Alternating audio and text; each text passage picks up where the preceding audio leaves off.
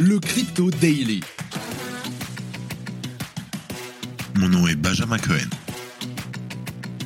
Et vous êtes bien sur le Crypto Daily. Le podcast qui traite de l'actualité crypto, NFT et métaverse. Dans vos oreilles, chaque jour, du lundi au vendredi. Salut, j'espère que tu vas bien. On se retrouve tout de suite pour un nouvel épisode du Crypto Daily. Mais avant ça, nous avons lancé la newsletter Le Crypto Daily. Notre devise, tous les jours, en deux minutes, sois la personne la mieux informée du Web3. Pour t'inscrire, rien de plus simple, regarde en description ou sur Twitter ou LinkedIn. Alors aujourd'hui, on commence par une nouvelle affaire de droit de propriété qui vient de tomber sur Yuga Labs. L'entreprise derrière le Bored Ape Yacht Club est accusée d'avoir volé les droits de propriété d'un dessin pour la création du logotype de sa collection de NFT Board Ape Kennel Club, les chiens. Ensuite, la célèbre marketplace OpenSea a choisi de supprimer temporairement ses frais de 2,5% qu'elle prélevait sur la vente de NFT. Par ailleurs, elle soulève la problématique du versement des revenus créateurs qui ne sont pas toujours pleinement appliqués par ses concurrents. Et pour finir, nous la prenions en bref fin de semaine dernière, alors que One reste le crypto fugitif le plus recherché à l'heure actuelle, la SEC a décidé de redoubler d'efforts en ouvrant elle aussi une enquête contre le fondateur de l'UST et de Terraform Labs. Ainsi, dans un nouveau rapport, celle-ci fait état de nouvelles révélations accablantes à propos de notre cher One fugitif. Mais avant tout ça, et comme d'habitude, le coin du marché. Here comes the money. Here we go. On enregistre cet épisode, nous sommes le 20 février 2023 et il est 15h. Ça fait toujours plaisir, on n'a pas trop bougé pendant le week-end, mais on va faire sur 7 jours parce que franchement, ça vaut le détour. On a un market cap global en légère hausse à 1,13 trilliard de dollars. Un bitcoin sur 7 jours à plus 15%, on est quasiment aux 25 000 dollars. L'Ether, pareil, plus 15% à 1700 dollars. Le BNB, plus 10%, le XRP, plus 8%, le Cardano, plus 16% à 0,4 dollars le Polygon qui a près de 27% de hausse à 1,49 dollars sur 7 jours et le Dogecoin en hausse de 8%. On a aussi le Solana en hausse de 30% à 26,3 dollars et le Polkadot en hausse de 25% à 7,52 dollars. Allez, tout de suite, on passe aux news. Alors, on parle de Yuga Labs qui est accusé de voler des droits de propriété. Alors, c'est une nouvelle affaire au contour flou pour Yuga Labs qui est derrière donc le Bored Ape Yacht Club. Cette dernière est accusée d'avoir utilisé et sans autorisation une image d'un site pour élaborer le logo du Bored Ape Kennel Club, comme l'a d'abord remarqué un utilisateur sur Twitter. Je cite Les amis, en mentionnant Bored Ape Yacht Club et Yuga Labs, quelle de blagues, vous avez des explications à donner. Vos chiens sont sortis après la publication de ces dessins.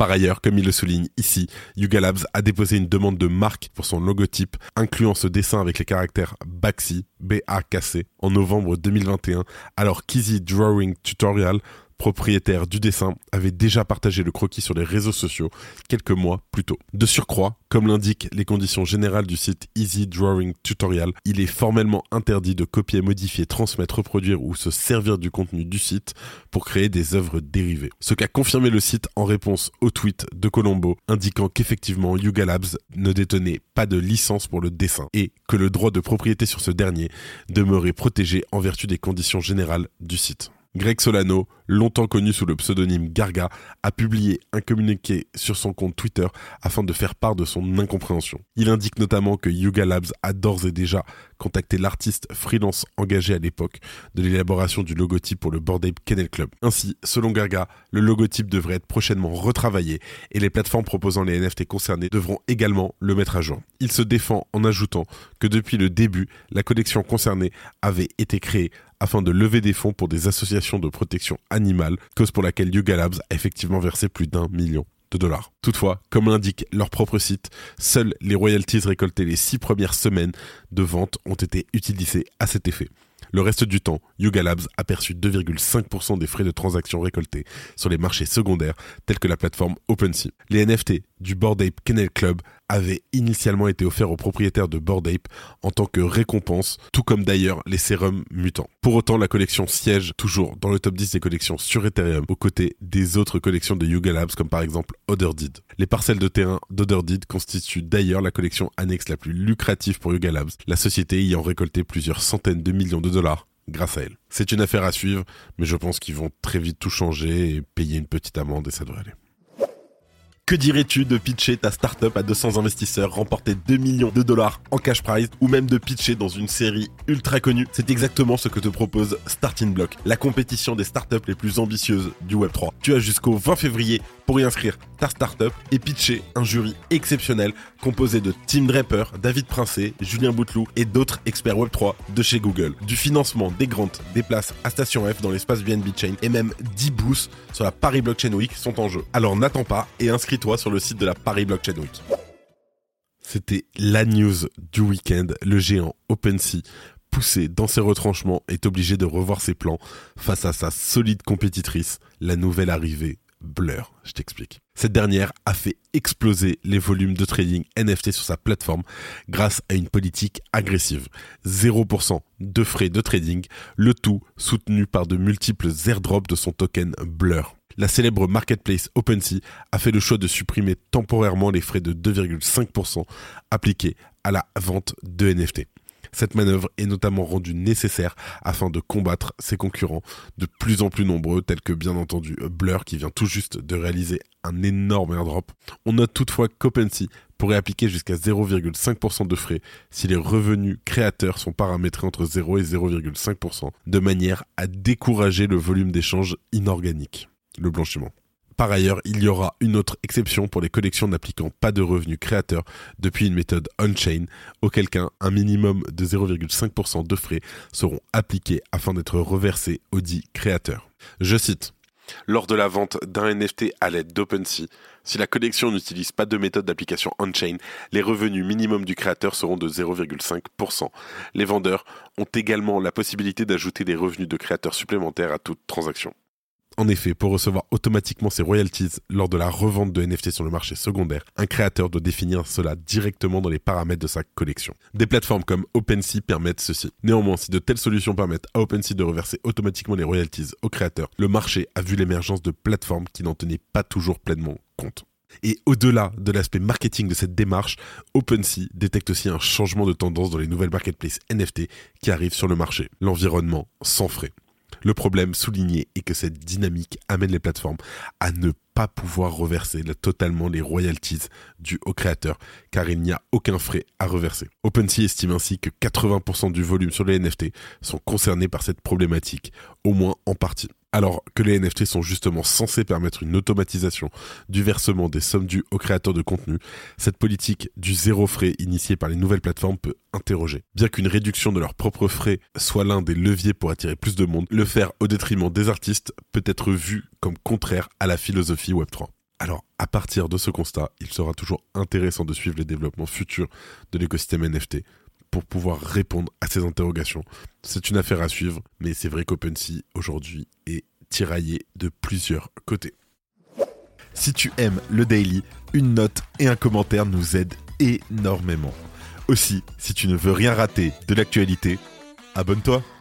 Et pour finir, on parle du remake Attrape-moi si tu peux avec Dokwan et la SEC. Alors, pour rappel, l'effondrement du stablecoin de Terra UST en mai dernier a anéanti plus de 40 milliards de dollars sur le marché crypto et a emporté avec lui de nombreux écosystèmes, comme par exemple True Arrows Capital pour n'en citer qu'un. La justice sud-coréenne était d'Interpol a alors émis un mandat d'arrêt international contre Do Suspecté d'être à Dubaï puis en Europe, narguant parfois les autorités sur les réseaux sociaux, notamment Twitter, Do est devenu au fil des mois l'ennemi crypto numéro uno. Dans ce contexte, la SEC a décidé elle aussi de mener l'assaut. Et dans un rapport accablant de 55 pages, celle-ci dresse la liste des accusations contre Do Dans un premier temps, le gendarme américain met en lumière la fraude montée par Do commençant par son stablecoin algorithmique, le Terra USD. Pour rappel, les stablecoins algorithmiques utilisent des formules mathématiques complexes pour maintenir leur parité 1 pour 1 avec le dollar. La SEC révèle dans son rapport que ce stablecoin avait déjà décroché en mai 2021. Pour éviter le crash et calmer le vent de panique, Do aurait secrètement demandé à Job Trading un coup de pouce. Ce serait donc un achat massif d'UST en mai 2021, réalisé un an avant l'implosion de l'écosystème Terra, qui a permis de restaurer l'ancrage du stablecoin. Les investisseurs rassurés face à l'apparente résilience de l'UST réinvestissent. Dans l'opération, après avoir acheté de l'UST à bas prix, Jump Trading réussit même à tirer 1,3 milliard de dollars de cette opération d'après la SEC. Par ailleurs, le gendarme américain souligne que l'UST aurait dû être déclaré en qualité de securities, offrant ainsi un autre prisme à l'ouverture de cette enquête, celui d'un nouvel assaut contre les stablecoins. Quatre autres actifs sont également dans la ligne de mire du régulateur, le MIR, le Luna et leur équivalent Rapé. La liste des remontrances de la SEC ne s'arrête pas là. Le gendarme américain souligne que pour rendre sa blockchain attrayante, Dokwon a gonflé ses transactions et menti sur les volumes de transactions auprès des investisseurs. Ainsi, il a pu par exemple confirmer qu'une société de paiement nord-coréenne nommée Shai utilisait Terra pour des millions de transactions, or c'était faux. Pour mieux duper son monde, l'équipe de Dokwon a programmé un serveur pour traiter des transactions de Shai. Ces données ont été répliquées à celles de la blockchain. Cet appui commercial était un mensonge. En réalité, Shai Corporation appartenait également à Kwon et à Daniel Shin Kyung-sung, les deux sociétés partagées à la manière de FTX de la Meda Research, les mêmes bureaux. Au moment où on enregistre, Shai, au-delà d'être tiers dans l'affaire de Dokwon, est sous le coup d'une enquête judiciaire en Corée du Sud. Et enfin, comme c'est la news qui est sortie ce week-end, Dokwon avait également une réserve secrète de près de 10 000 bitcoins qui ont été transférés par ce dernier depuis Terraform Labs et des entités sur un portefeuille froid un cold wallet. La SEC note par ailleurs qu'en mai 2022, au moment de l'effondrement du stablecoin, les bitcoins de ce portefeuille ont été transférés vers une banque suisse anonyme et convertis en fiat. De ce fait, depuis le mois de juin, et alors qu'il est en cavale, ce sont plus de 100 millions de dollars en monnaie fiduciaire qui sont retirés à la banque. Alors qu'il aurait été repéré en Serbie, l'étau se resserre doucement sur Dokwon, qui continue d'être le crypto fugitif le plus recherché. Les autorités sud-coréennes ont récemment annoncé se déplacer sur place pour trouver un terrain d'entente avec les autorités locales et surtout discuter du cas d'Okwon et surtout de son extraction. Et avant de finir, les news en bref avec notre partenaire Coin Academy. FTX accusé de mélanger les fonds clients et d'entreprise. Le liquidateur chargé de la faillite de FTX a déclaré que la société avait mélangé les fonds clients avec ceux de l'entreprise. Une violation flagrante des réglementations et des normes de l'industrie. Et FTX n'a pas encore fait de commentaires publics sur l'affaire. Celsius oublie d'enregistrer 7000 virements. La plateforme a omis d'enregistrer presque 7000 transferts inter-entreprises. La société a reconnu la gravité de la situation et s'est engagée à collaborer pleinement avec les liquidateurs pour résoudre le problème des développeurs Ethereum ont découvert un bug important dans la prochaine mise à jour Shanghai qui pourrait entraîner un retard dans le déploiement de cette dernière. La vulnérabilité a été découverte lors des tests et a été jugée suffisamment grave pour justifier un retard dans la mise à jour. Les développeurs travaillent actuellement sur un correctif. La Clayton Foundation a annoncé des changements majeurs à la tokenomique et au modèle de gouvernance de la crypto native de la blockchain. Les modifications comprennent une réduction du nombre de jetons clés en circulation, une augmentation de la part de la communauté dans la gouvernance de la chaîne et la création d'un fonds de développement pour soutenir l'écosystème Clayton. Le nouveau PDG de YouTube envisage une stratégie Web3 axée sur la technologie. Neil Mohan a annoncé que la société prévoyait d'adopter une stratégie axée sur la technologie Web3 qui met l'accent sur la décentralisation et la création de nouveaux modèles d'entreprise pour les créateurs de contenu. La stratégie de YouTube Web3 pourrait inclure des options de monétisation améliorées pour les créateurs de contenu ainsi que de nouvelles fonctionnalités pour les utilisateurs. Merci de ton écoute. C'est la fin de ce résumé de l'actualité du jour sur le Crypto Daily. Évidemment, pensez à vous abonner pour ne pas rater le suivant, quelle que soit d'ailleurs l'application que vous utilisez pour m'écouter. Rendez-vous aussi sur Twitter et LinkedIn pour d'autres contenus d'actualité exclusifs. Je crois que j'ai tout dit, faites attention à vous, et moi je vous dis à demain. C'était Benjamin pour le Crypto Daily. Merci et à très vite.